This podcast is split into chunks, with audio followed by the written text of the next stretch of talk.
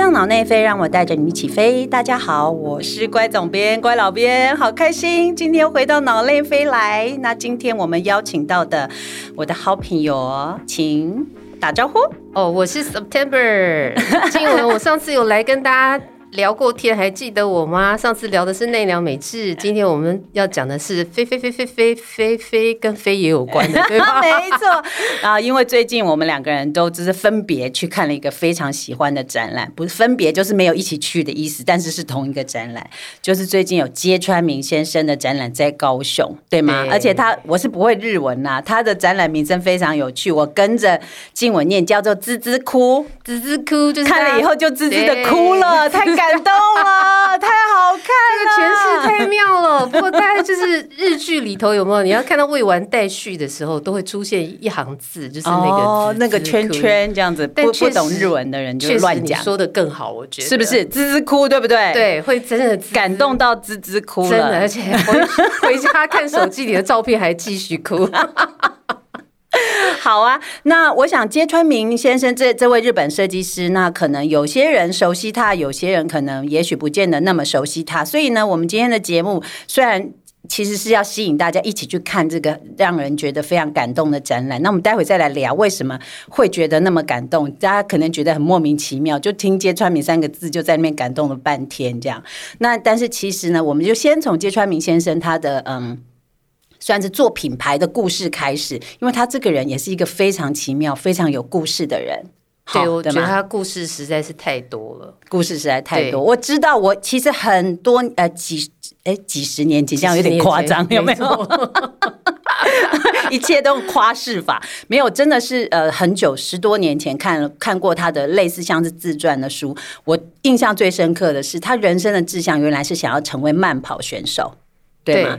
可是现在我们认识他，却是一位服装设计师，这两个身份实在是落差太大。而且蛮有趣的，就是说他其实有两个比较自传型的书有出版，一个就是穿着揭穿明去旅行，那是蛮蛮早以前的书，现在已经绝版了。那另外一本就是最近出的一本，叫做《工作及创作》。嗯，然后他都有谈到他这个，可以说是他的人生转泪点吧。对。就是本来想要去长跑，对，然后那一直是以一个考上体育大学为志向的一个孩子，对，中学时期除了制服跟体育服就 没有穿过，没有任何时尚可言了，甚至甚至高三交的女友还是有一点像是他的品味启蒙者，会带他去一些比较 fashion 的地方，他是一个这样子的。对，跟跟时时尚就是完全服装都感觉没有任何关联的人生。下了课就在家里头擦那个慢跑的钉鞋，这样子嘛？鞋子可以这样的人可以成为服装设计师，人生还有什么事情是没有可能的？是真的。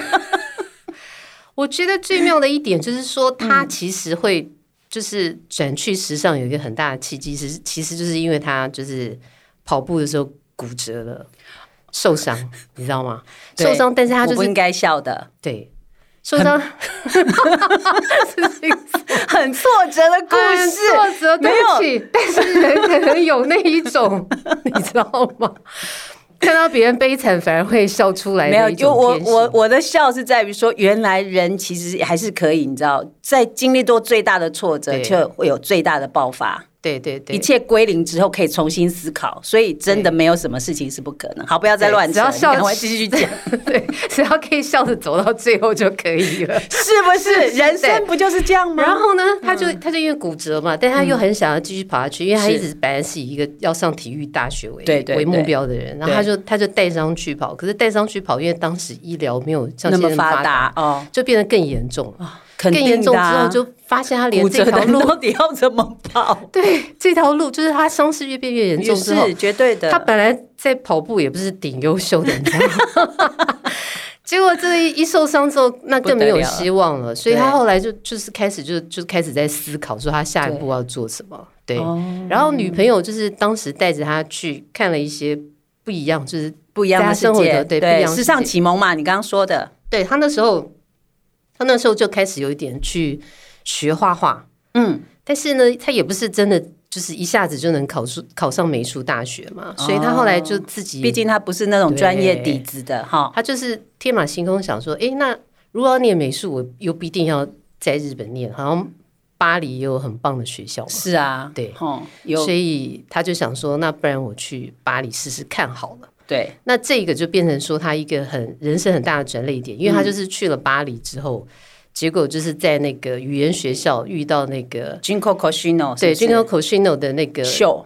的，就是以前在那边工作，哦。他们刚好办秀的时候需要很多 helper，对不 dresser 对？Dresser 我也做对过。小帮手啊，是啊是啊，在后台帮模特儿，你知道打对。呃，就是帮设计师就整理啊、打杂，然后帮模特儿就是穿衣服啊，什么上准备上秀，这是拉里拉扎一大堆对对对，的事情。然后他那时候就已经开始就觉得，哎、这个好像好像蛮有趣的哈。但是他就说他自己其实也蛮笨手笨脚的，嗯，只是说他个性里头有一个蛮好玩的地方，就是一般人都会觉得说，我就做我擅长的事情，其实是最有效率的吧，就是最容易对对得心应手。没错没错但。他就觉得说，哎、其实做自己不擅长的事情很有挑战的成就感。这跟运动选手的特质搞不好有一点呼应，有一点哦呼应，而且就是说，我觉得他那个长跑的这个经验，给他人生一些不一样的启发。比如说，嗯，他是一个比较会做目标跟策略型的人，啊。他不会只看眼前的当下对，因为慢呃长跑，你可能要对计划好自己的速度对对对对配速嘛对，你才能够一路跑跑跑跑跑，就顺利的走对，到然后你的最这样潜力，你的潜力是可以慢慢培养跟激发的嘛啊。对对，对所以你不需要对你自己的现在的表现很失望。所以任何过程不相干的磨练，最后都会产生价值，对，只要你就是说，在他身上看到的金句。是是是，甚至他展场好像里头有一个，就是说他他常就是在里头有有一些小小 slogan 嘛，这个我们之后可以再谈。那有一个就是是墙壁也是路，哦，有，我还在那前面拍了一张照片，就是说你以为它是墙嘛，但它其实它可能会带你去另外一条有趣的路上。那是这一次的巴黎就是带他去这条路，而且因为他这个人他又有一点点就是怎么说呢？他就是有一点，我觉得他可能也是有一种别人叫他做什么，他就会乖乖去做，然后做不好也会努力的去做。所以就是有的时候就是在帮忙的时候，就因为就是错过了那个末班车的时间，嗯，后来就有点被那个 Junko Cosino 他们那个工作室的人收留了，就说，哎、不然的话，不然就是你 好像宠物住的感觉。住在这里住在这边，因为来不及回家。了，嘛，对，没错，因为他很投入啊，对对对，然后就跟里头人混得更熟了。这节实在是太好然后人家就讲说，哎，你好像对这个有一点兴趣哦，你要不要去念一下那种服装学院试试看？所以他后来他回去，他就开始念。就开始念，而且还是念夜间部。对，所以呢，像我身边有很多年轻的朋友，也常常会说啊，我不知道我人生要做什么啊，我没有方向啊，那我就出国旅行好了啊，不然我去念个语文学校好了。那通常他们讲到这两点之后，大家长辈们，像我们长辈们，心里可能就会在想说，好啦，你反正你就是要拿着长辈的钱出去玩 就对了。但是大家现在长辈如果有听到这一集，就知道，就是大家都千万不要误会，他们是真的有可能去找到人生的目标，像揭穿明，他也是去做了我们。对对年轻人做的事情，出国旅行、念语言学校，然后去去去闯荡自己的人生经验，真的就找出自己的人生就是。一团迷雾啊。然后他书里头有写到，就是说他的他的外公跟他父亲其实都很反对他，嗯，然后他外公其实是对他很好的，甚至都讲说你书念不好，你干嘛去巴黎混？因为大家都会觉得说你是去混，哦但是其实那段过程其实就是一个摸索跟养成期啦，可以这么说，，没错。好，所以我们长辈们要对年轻人包容一点。对，但是也不要真的只是拿钱就去花哦。没有啦，没有啦，就是其实我觉得这段故事谈，我坦白说，听起来是真的很励志，因为确实我们现在身边接触很多年轻人，就是因为现在的大环境确实可能性很多，对，可是反而可能性很多的情况底下，就会像你刚刚前面讲，就是你好像一团迷雾，到底自己该往哪里走，对。对嘛？所以，嗯，甚至就是说，其实像他刚他有提到，就是他刚去巴黎的时候，他他他语文就住在那种寄宿的家庭，他语文很不好，你知道吗？嗯，就是一开始也觉得自己是又又呆又傻，也有点手足无措，坦白讲，嗯，但是他也没有就是说好像每天就是责怪自己或在低潮里头，他就去罗浮宫嘛。对，他就天天去逛做罗浮宫、啊、自己可以做的事情对，做自己可以做的事情，天天去逛罗浮宫。然后他后来也讲说，在罗浮宫那段时间，就好像那个雨啊降到那个森林里头，然后水又很充分，然后变成了地下水分，然后哦，好会描述、哦，你知道吗？所以就是我是觉得，就是说你就是还是就是做你可以做的事情，然后好好的去做。对，不要太贬，就是在找不到自己方向的时候，也不要刻意的太贬低自己。不要贬低哦，我好像没有用啊，我是没办法。所以这这些这个励志的故事，一定要好好的，你知道，找不到在迷雾中，现在身在迷雾中的大家，哈，加油，没有关系，好不好？赶快让雨降落到自己的 森林里，赶快找到那个下雨的地方。我觉得是是是是是，没错没错。所以后来他就回到回到日本，他他后来他后来回到日本，然后去念夜间部，但因为他不想要靠他父母，他他其实跟他家里的关系是比较疏离一点，所以他就一直不断的打工。是，那我后来我有计算一下，就是从他念书到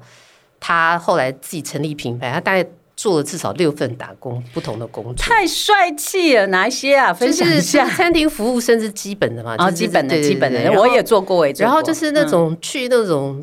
那种工作室就是帮人家剪那个版型的纸板哦，对对对，然后这也是一种练习。对，然后在那种皮草工作室去帮人家假缝哦，假缝。对，在假缝那段时间，可能就对，就可以体会到很多人每个人体型的差异啊，什么什么。对对对。然后呢，就是就是呃呃，后来还有去去，我记得染料对染料厂打工嘛，染料厂打工，因为那时候已经是。品牌开始有点创立，就是没有钱嘛，要节省经费，能做就自己做吧，所以就就去燃料自己公司打工。嗯，打工了之后，后来后来之后就是那个看到一份报纸，对不对？报纸上报纸上那个鱼市场正在真人，正在真人。后来他想说，哎，好像不错哎，早上的工作，然后呢，就是不会影响到他后来成立品牌的嘛，对，然后。感觉他可以清晨嘛，早点起来先去于是打工完再回去上班啊，对啊，然后你看这样不是就就他运动选手体力应该也不错，好几份了吗？对啊，对啊，对，而且好像是他到于市的那那段时间，他还很很有趣，对不对？他还带捡鱼便宜的鱼回去喂那个办公室的员工啊，对，因为就是就是因为他，我觉得可能这段故事太有趣，我实在是不能漏掉，不知道是不是不知道是不是那个那个捡。剪剪那种版型跟切鱼其实有共同，就是做着做着，后来好像觉得也蛮 蛮蛮得心应手的，蛮上手。然后他就觉得于氏的人就是很亲切，就算留着三本头的人都对他很好。然后他就开始越来越懂得鱼，然后也跟他们建立很好的关系。谁知道这跟他未来品牌延伸餐厅有没有关联？里头，然后里头的什么那种鱼的那个什么贝类啊，什么很多海鲜的那种图案，又可能又变成灵感的启发，对不对？天哪，怎么？那那重点就是说呢，因为跟鱼市场的那个老板的关系建立的不错嘛，所以就会有那种很便宜又很新鲜的鱼可以带回去，可以带回去。所以后来他在成立品牌初期的时候呢，他就会就是就是联络大家的感情嘛，比如说。呃，布料厂商啊，跟一些做做这种相关的朋友啊，就在他们家做那种尾尾鱼的 barbecue 跟美食啊，有没有？然后那个鱼货就是保证就很新很新鲜这样子哦，太厉害了，太厉害，用食物贿赂大家，没有？所以你也落大家的感情，你也不知道你哪一段经历真的就是对，其实就会让你的生活更有厚度嘛。对，对不对？没错，所以就是经历，对吧？就不要设限，然后尽可能的去经历。好，那开始成立品牌了，所以一路上呢，就是只要呃，我知道他一开始其实规模非常非常小，对吗？因为我就是你知道上脑内飞，我就很有使命感，就是把那个 读了两本资料，读了两本资料，还做笔记这样子，然后就分，就是分它就是。它就是品牌创立大概是一九九五年，然后可以分成几个时期。第一个就是白金台时期啊，白金台时期是品牌刚刚创立，是地点对吗？白金台是一个地方啊，不不不，不是白金台，我说错了，八王子对，八王子哦，这名字太可爱了，我记得王子在地图上面，嗯，听起来很高级吧？但是它其实就是一个很多布料的集呃一个一个集散地就对。然后他在那边就是其实是非常刻苦的，虽然是八王子，但是呢，可能就是比如说。七个月只卖了十件衣服，然后呢，就是只只有三十五万日币的利润，等于一个月大概只赚到一一万多台币吧。哦，一万多，对对对，对我们算数都不好哈，算的有点久。那或者那或者是说，或者是说去百货公司，百货公司要跟他追加 T 恤，但是他没有办法接很大很大的订单，做不出来，做不出来。然后反正弄来弄去，后来发现可能卖掉一件 T 恤的那个成本是五元日币。就是就是在八王子这个时期，其实他是就是非常非常的辛苦的。对，也在摸索啦，就对成立这个品牌，不懂的事情一一边边摸摸索索哈，但是很吃很辛苦。然后他当时有一个得力助手，就是我们刚刚提到那个尾鱼 barbecue 上，就是来 来同欢的其中一位嘛，其中一位，然后很很喜欢他，就变成他的就是一个一个战友。但他其实这段时间就非常的辛苦，然后第一任妻子也也也也就分手了也。就离开离开他了，因为真的就是就是。太辛苦了，可能辛苦到是，我们虽然没有办法，就是 好像无法体会到底有多辛苦，对对不但是对？对，就这样。那后后来，呢？人家说贫贱夫妻百事哀，就是也不知道是不是这样。对，反正但后 anyway，后来就是说，在这段时间，就是反正就是感觉上就很多不顺，但慢慢后来就是，嗯，也是就是也是做出一点点，然后他就搬去了阿卓谷，阿卓谷的一个地方，然后在那个地方就好像渐渐的有一些比较就是内部的人开始知道他喜欢他。啊，喜欢他，对。对。然后也开始跟一些通路有比较好的一些连接哈接对，对。那我们在这一次呢，其实很清楚，在他展览里面，虽然我们先讲了，我们先呃。要从品牌谈起，对那我们先不讲展览，但是我觉得到时候大家在展览里面就可以很清楚的感觉到他的服装的风格。嗯，其实，在他品牌的一开始的时候，我觉得这个设定是非常有趣的，就是说他是设定自己的服装风格是设定给每天的日常服，而每一天都是一个特别的日子，对吗？嗯嗯，对他就是他的衣服不是特别的华丽，但是你穿着他的衣服在你的日常生活里面并不突兀，然后好像你每一天的日子都闪闪发光的这种感觉。对我，我觉得，我觉得可能就是说，因为你看他，就是他一路的过程，他就不是一个那么走传统路线的一个设计师，所以他那个时候在学校念书的时候，就是也不是很正经的念。他第二年的时候就跑去去芬兰旅行，啊，那这一趟旅行就是给对他来说很大的对养分，一一一方面是他外公做这种家具生意，他本来对芬兰的这种这种设计跟美学对都很喜就有憧憬。欢。在那趟旅行，就是他，我记得他就是把他旅费大概三分之二都去拿买了一件件手工外套，外套你在展览，有有有可以看得到，非常美，非常美。那以至于他到后来就是旅费都没有，都饿到就是要靠别的背包客拿 三三明治给他。对对对，那可是就是说，他对于美的这个概念，就是在那个时候就、嗯就对就养成了，而且我觉得跟家具、家具跟人之间的连接，其实也就是生活。对。对。那我觉得他设定服装跟人之间的连接也是生活，好像其实是商号是有一点相通的，它是在同一个脉络里面去发展出来他对于服装的这个设计的想象。我的感觉是这样我我觉得你讲的很正确，然后他也有提到，就是说，就是他觉得衣服其实就是人的一个跟身体的一个空间，嗯哼哼，所以这个空间必须是很很舒适的，对。是你可以自己去决定你要嗯。怎么去跟这个衣服对话的，不是不是交给那种流行，或者是交给一些对。品牌，哎，其实这个这个他的这样子的思考方式和价值观，对。其实是很很现在，其实坦白讲很前卫的，就说这是这几年这两三年疫情期间，嗯大家的生活形态改变，嗯对好，我们有更多的时间待在家里跟自己相处，嗯然后大家对于服装的这个舒适性。或者是说，呃，怎么讲，跟生活的强烈的连结性更重视，可能比起过往，我们可能对服装可能也许装饰性，嗯，好表现 show off 的这个成分来的多一些，但现在是有一点拉回来。看他几十年他刚创立品牌的时候，他就开始这么想了。对其实他是很坦白说，是很前瞻的哦。很前瞻，因为我觉得他、他一开始他就没有想要把这个 fashion 的东西变成一个好像流行流行半年，嗯，然后下一季就不流行了。对，他一开始就没有那么想。那当然就是说，去去芬兰，还有去那个 Mary Mako 的那个，他就觉得，哎、那那些图案，就是说有的，就是他每个都会打上那个年年代跟设计师嘛。嗯有的图案喜过一段时间对嗯，有段时过一段时间看，因为好的东西你不可能会有一个退流行的，尤其是他他的东西，我觉得比较特别的一点就是，他是从他是从布料开始做设计的嘛。嗯哼，对嗯对，那没错，那那每没错，每一个就是都是很像一个艺术品跟作品，那绝对不可能会有一个就是好像时间对不对流行的问题。我觉得这个这个是不会有，完全没有的。对，而且他在他对于他的品牌的设定，也许静文就是 September 待会还可以再补充，就是说他其实好像初初在他创立这个品牌的时候，他就已经想了，他对于他品牌的想法就是，我一旦我要创立这个品牌，而且我要的就是要做一百年的品牌。对，我没有要就是试试看短时间什么，他想的就是非常非常长远的。那可能有可能真的是跟你我们刚刚前面聊，就他长跑选手的这个经历也有关系。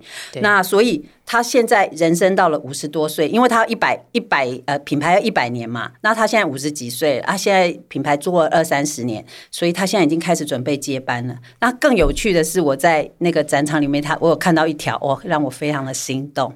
他就是应征人的那个条件，真人启事里面的条件是年纪就是放宽到一百岁。是不是？是不是？好感人，好感人哦！就是我们其实可以去应征，也可以去上班了。你可以，你会日文，我不会。我跟你说，我突然燃起了一个憧憬，因为后来就是发现他其实有做一些什么餐厅跟咖啡厅，是是是。然后里头真的就是有那种七十几岁的服务生，然后他他就说，只要你是只要你就是健康状态良好嘛，那你可能就是因为你累积一些人生的经验，你可能对美食或对什么东西都都更懂。对，就是一个人生前辈，是不是？我很想去他的餐厅上班，我 OK，因为可以穿他的制服。对，所以，所以我们我就突然燃起，就说，哎，其实我们可以把日文再练好一点。真的吗？我我可能有点难追上，有点难追上，但是为了这个可以穿上这个 Mina 制服的这个目标，哈，值得努力一下，对，可以努力。而且还因为到一百岁，我们还有时间嘛，对对对，我们还有很多时间可以努力。所以，所以这就是讲到说他很特别的地方，就是说他他没有把他就是当成一个个人的，就是说我我我创。的一个牌子，然后这个我的这个部分占的很大，它是用一个可以永续的概念，一开始就是这样设定，嗯所以你看它的牌子也不是用它的名字去取的，因为当时很多设计师都是用自己的名字，对对对。那他就想到说，哎，万一有一天他不在了，或他不做了，然后接他的人一直用他的名字，这个感觉是很很奇怪，对不对？所以他就是也是从那个芬兰的那个里头，就是取了。取了一个叫做 Mina，嗯。那 Mina 就是就是我的意思，就是设计的人是从自我嘛，穿的人也是从自我自我出发，对，所以做将来接他做设计的人也是从我出发，所以这个字是。就是非常棒的一个字，而且我后来发现了，其实跟他名字那个米娜嘎瓦的那个米啊，那很有一样的连有有巧妙的对连接连接，对对对对。而且我知道静文还特别，你还查了一下到底要怎么念，对不对？哦，因为他他是就是说比较特别的，就是说他在九五年创了这个米娜的牌子之后，他零三年他又加了一个。蝴蝶，所以我们刚开始不是在那边一直飞来飞去，飞 飞飞飞飞。对对对，它的品牌 logo 就是一个蝴蝶嘛。对。然后它也是用芬兰语的蝴蝶，哦，然后去把它就是现在它连在一起。那这个发音呢，我就是特别找了那个日文很好的朋友，对，然后来放给大家听一下哦。好。米娜佩鲁后呢，好可爱哟！米娜佩鲁后呢，佩鲁后呢就是芬兰的蝴蝶哦，好不好？对，好好，太棒了！而且这个好，我们因为太喜欢这个品牌了，所以我知道静文过去其实呃，你对这品牌就是喜爱已经很多年。你之前去日本旅行的时候，还特别去找他的店，对不对？对。那因为我们也知道，据说他的店好像都在，因为我看到店的照片都超美的，对，但。听说非常难找，因为对一个路痴来说，应该不只是对一个路痴来说，是对所有人来说吧？因为他他其实他蛮特别的，就是说我们刚不是讲他有三个时期嘛，就霸王子时期，对不对？阿祖时期，再来就是就是有一个就是那个白金台，就是他第一间直营店。嗯，那他一开始他他就是觉得说他的那个店就是不要是你只是来买东西哦，最好是周围有一些就是小旅行的感觉。所以这他真的想很多哎，你要是做生意的人，就是你来我的店，你你买要有买东西有花钱就好，有效率的，我做生意就好，对我管你来的过程怎样。那因为白金台那附近就是还有那种什么美术馆啊、公园啊、餐厅、咖啡店。那他后来他展店啊，他在不同地方展店，他都会花好几年的时间。嗯哼，就是他也不急，我也不是急着很扩展要拓点，让每个人都买到我的东西，而是就是说，如果他爱上了这个地方的文化跟特色。他就会开始在这里找适合的物件，所以所以其实有的时候那个房子它都不会交通那么的方便，可是一定有它建筑物很特别可爱的原因，对，或者是说它周边就是你去去买他衣服的过程当中，你好像有一个。小经历了一个小小的旅行，好棒。然后路痴就是有一个非常的惊险。坦白说，到底看到什么我也不记得，我只记得，我只记得那个小旅行嘛，那个沿路迷路的小旅行我只记得那个 Google Map 的声音，左转右转。好啊，Anyway，总之还是留下非常难忘的回忆。希望未来解封之后，我们有机会一起去，再继续找他的店，一起去小旅行。好好，那我们这一集的节目呢，我们就暂时先聊 Mina，就是先聊芥川明，聊到这边。那哎，我们下一集的节目再继续来深入的聊一聊他的展览。那如果你喜欢脑内飞的节目啊，欢迎你呃追踪我们的 FB、Instagram。那我们就下一集节目见喽，拜拜，拜拜。